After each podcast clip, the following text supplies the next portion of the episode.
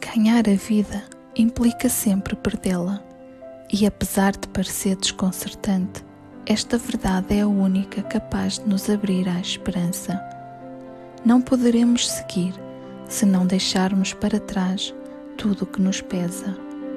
Tal como a semente tem de morrer para se transformar em flor e depois em fruto, tal como a larva tem de se manter no silêncio e na escuridão para se tornar borboleta, também nós temos de morrer para dar fruto.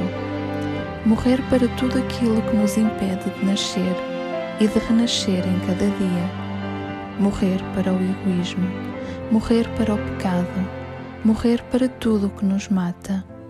Quando perdemos a vida por causa do amor, podemos estar certos de que a ganhamos, porque o poder do amor é infinitamente maior do que o poder da morte.